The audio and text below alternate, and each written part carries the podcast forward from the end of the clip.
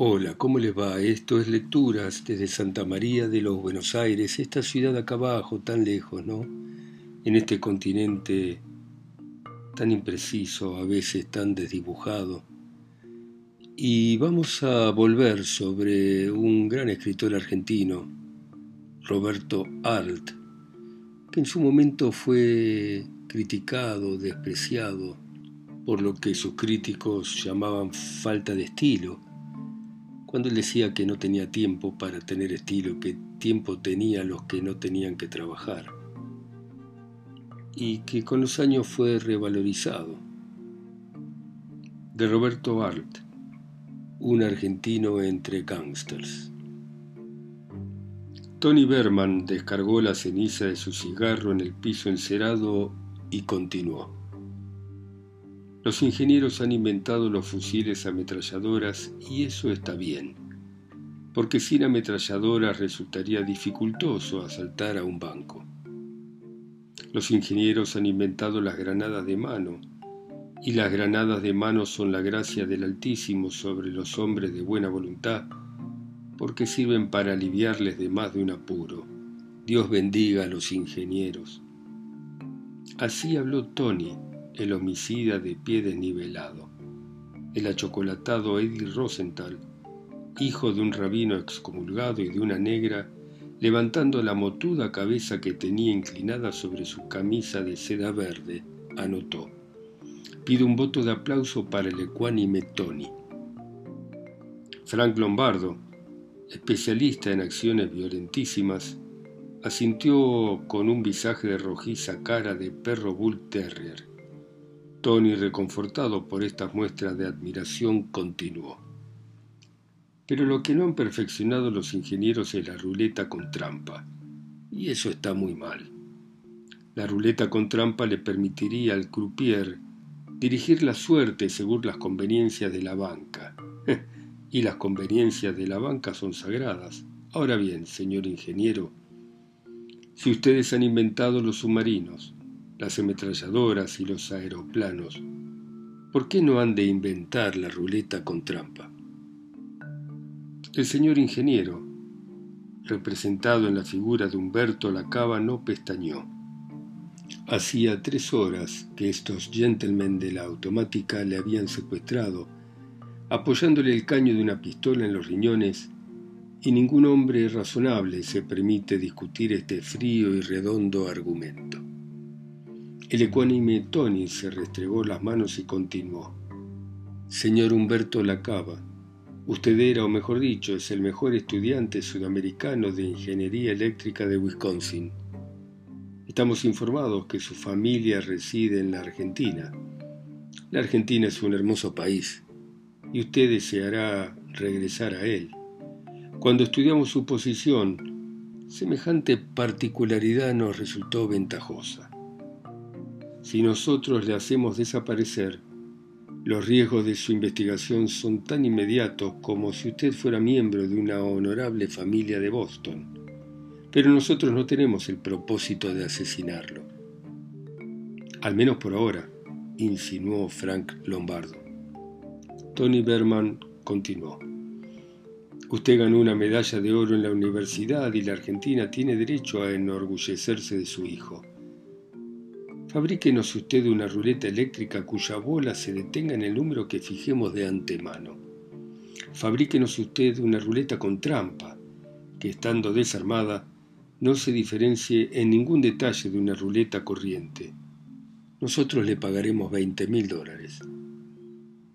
Eddie Rosenthal, que sumergido en el sillón de cuero balanceaba suavemente un amarillo zapatón, murmuró por la décima parte me tiroteo yo solo con todo el estado de Kentucky.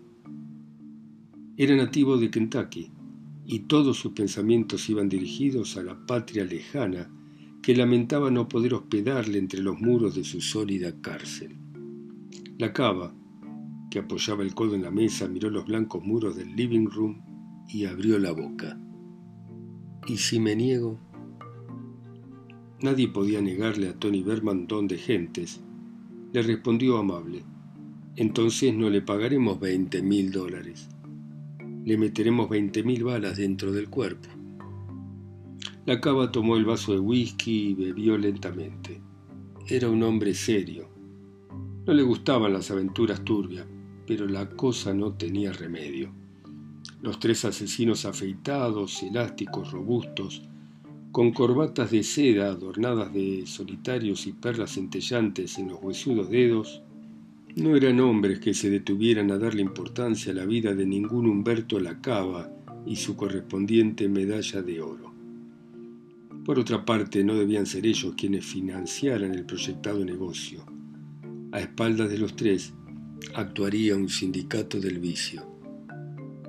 Pensaba Lacava y pensaban ellos el achocolatado Eddie Rosenthal, que evidentemente demostraba una hereditaria inclinación hacia la filosofía, murmuró. Hay muchos hombres que se lamentan de que nunca les ha sido concedida una oportunidad. Así es, caviló Frank Lombardo, que era corto de palabras y largo de acciones. Tony intervino consecuente. Nosotros le ofrecemos la oportunidad Honradamente usted no puede pensar en escaparse y defraudarnos. Eso no sería leal. Aparte de que nosotros no lo permitiríamos. Usted tiene que fabricarnos un dispositivo eléctrico que, como el de un ascensor, le permita al croupier detener el disco en el número menos cargado de apuestas. Los hombres son seres humanos, yo siempre he sostenido esto, y es razonable que se entiendan sobre alguna base. Usted planeará aquí esa ruleta. De acuerdo a sus dibujos nosotros haremos fabricar las piezas afuera, pero usted montará el aparato en nuestra presencia. De hecho, será nuestro prisionero hasta que haya cumplido con su compromiso.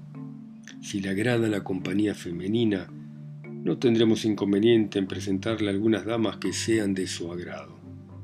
Dar al hombre lo que es del hombre constituye uno de mis principios. La cava no pudo evitar una sonrisa. Aquel sujeto era de cuidado, no en vano le llamaban Tony el abogado. Ciertamente que Tony no se había especializado en jurisprudencia, como no fuera la carcelaria, pero se le adjudicaba el asesinato de un honorable self-made man que se ganaba la vida gestionando ante los políticos la libertad de ciertos convictos. De ahí el origen de su apelativo. Su dicción era correcta. Humanamente no se puede ser más exigente con un hombre cuya profesión es descargar la pistola en el pecho de sus prójimos. Humberto Lacaba no hablaba. Se acordaba de Buenos Aires, el barrio de Palermo, al tiempo que observaba a los tres hombres entre sus párpados medio cerrados. Tony Berman jamás debió secuestrar a un hombre semejante para lograr sus propósitos pero Tony no era perfecto. Además, ¿qué daño podían esperar de este sudamericano delgado, de cinco pies de estatura, que entre las yemas de los dedos estiraba pensativamente el labio inferior? Finalmente el ingeniero habló. Puedo fabricarles la ruleta, pero quiero por adelantado los veinte mil dólares. Mañana le traeremos el dinero, contestó Tony. All right, Después que el achocolatado Rosenthal cerró la puerta con llave, la cava examinó su prisión. Consistía en un dormitorio anexo a un cuarto de baño. Lo bloqueaban sólidos muros. Se había preocupado por su confort. Había allí una mesa escritorio, un sillón de cuero, libros en un anaquel, un aparato de radio, caja con cigarros y frascos con bebidas. Abrió el ropero adosado al muro camisas de su medida y pijamas. Se recostó, estaba tranquilo. No podía forjarse ilusiones. Cuando terminara de fabricar la ruleta a esta gente, en vez de dejarle marchar con sus veinte mil dólares, le perforarían la cabeza con balas de acero y él no volvería a proyectar canalizaciones eléctricas. El problema técnico era fácil.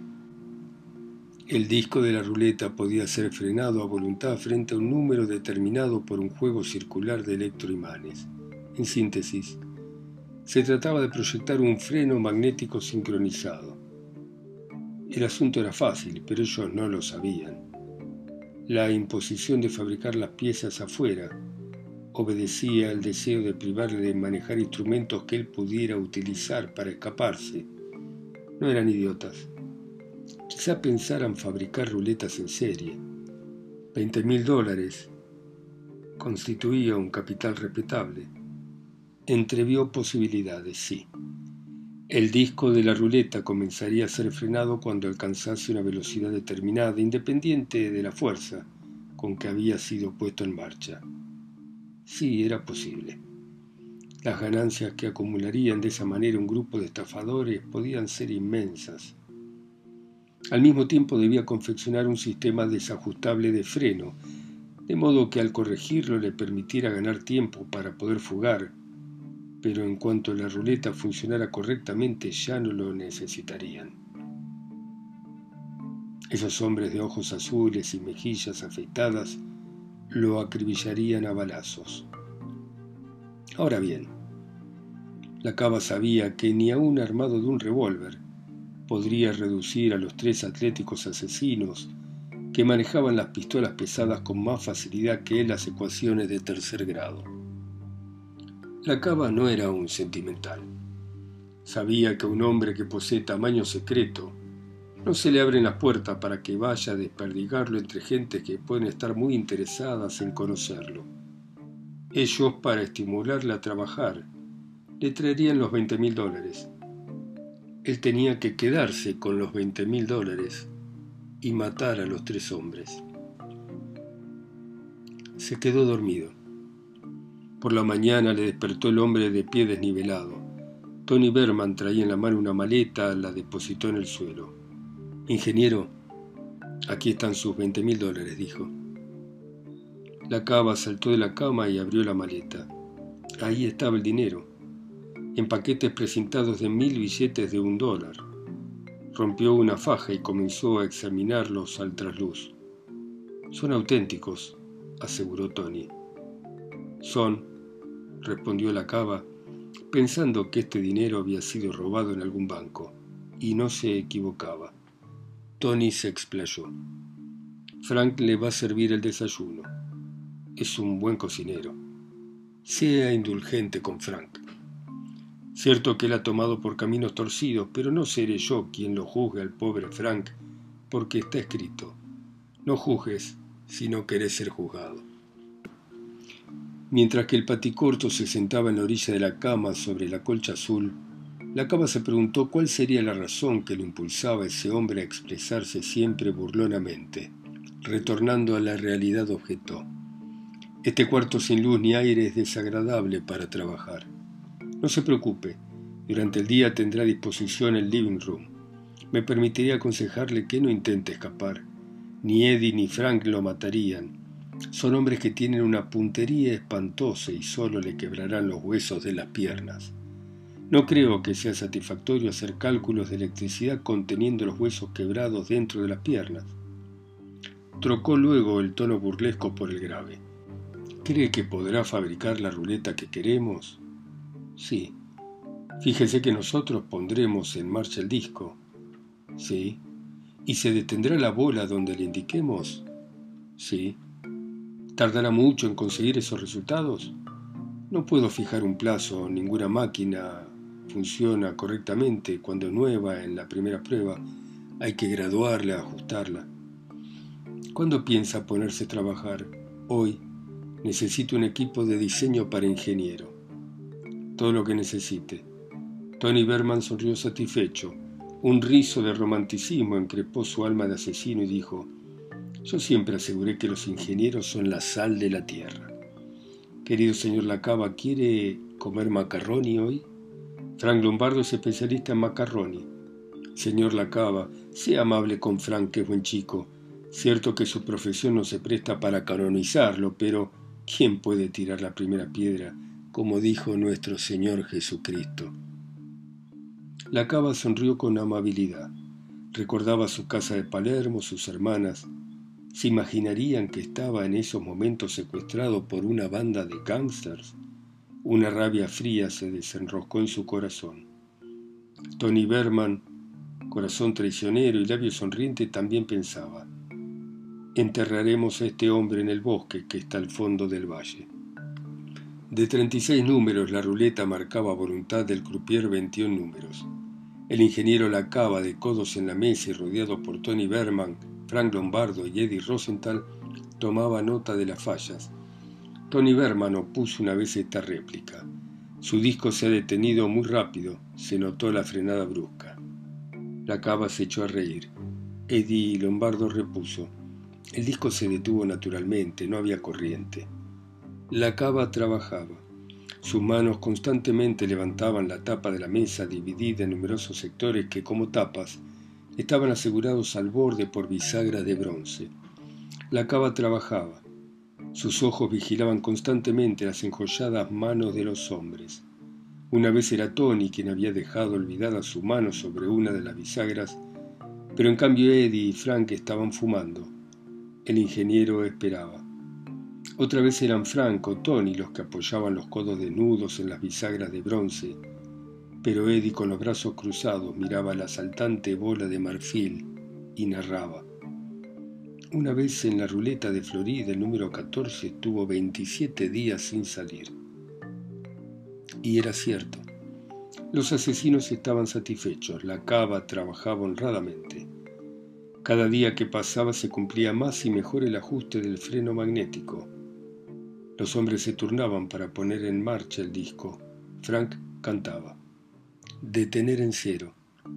La bola de marfil revoloteaba sobre los alvéolos metálicos del disco girante. Pasaba de los números más opuestos hasta que insensiblemente se engastaba en una casilla que rodando cada vez con más lentitud iba a detenerse frente al cero. Y los gángster aplaudían a rabiar. Tony exclamaba por centésima vez los ingenieros son la sal de la tierra. La cava vigilaba las enjolladas manos de los hombres. Estaba siempre inclinándose sobre el círculo de electroimanes que graduaba tornillo. Anotaba cifras, hacía operaciones algebraicas, respondiendo pacientemente a los que le rodeaban. Paciencia, paciencia, ya va a quedar ajustada. En quince días había reducido a ocho de los quince números que fallaban. No tenía prisa, aguardaba su oportunidad. Cuando la ruleta funcionara correctamente, ellos lo matarían. Conectando palabras sueltas, podía ya afirmar que los secuestradores eran simples testaferros. Con la ruleta eléctrica se emprendería una estafa en gran escala y únicamente un ingenuo podía soñar en su próxima liberación. Y él no estaba acostumbrado a trazar cálculos sobre buenas intenciones. Su infancia transcurrida en los arrabales porteños lo había cargado de una socarronería fría y vigilante. No sería el humorismo de Tony el paticorto, pero sí otro humor que probablemente le pondría a ellos los pelos de punta. La cava esperaba, esperaba pacientemente. Los gángsters, sentados alrededor de la mesa, le miraban ardientemente interesados en verificar cada número en el cual el disco de la ruleta, frenado magnéticamente, parecía que se detenía frente a un número prefijado por efectos de la inercia natural. La cava espiaba con su ansiedad la llegada de un minuto que podía ser fácil, pero que estaba distante. Y los brazos velludos de los asesinos estaban frente a sus ojos. Los dedos enjollados se movían, por momentos los veía como a través de un sueño, el puño de seda de la camisa de Frank arremangado sobre el codo, la piel oscura de Eddie con los tremendos músculos siempre tensos y vibrantes. La cava espiaba con ansiedad la llegada de un minuto, que podía ser fácil pero que estaba distante. Tony, Frank y Eddie se inclinaron sobre el disco que debía detenerse frente al número 36. La cava sintió que una ola de sangre le abrazaba las mejillas. El brazo desnudo de Frank pasaba sobre la espalda de Tony, al tiempo que Eddie, con sus manos enormes de chocolate, apretaba sobre las bisagras del canto de la mesa igual que Tony y Frank. Los tres hombres lanzaron un grito, abrieron desmesuradamente la boca. La cava acababa de apretar un resorte los asesinos se enderezaron bajo la acción de la corriente eléctrica.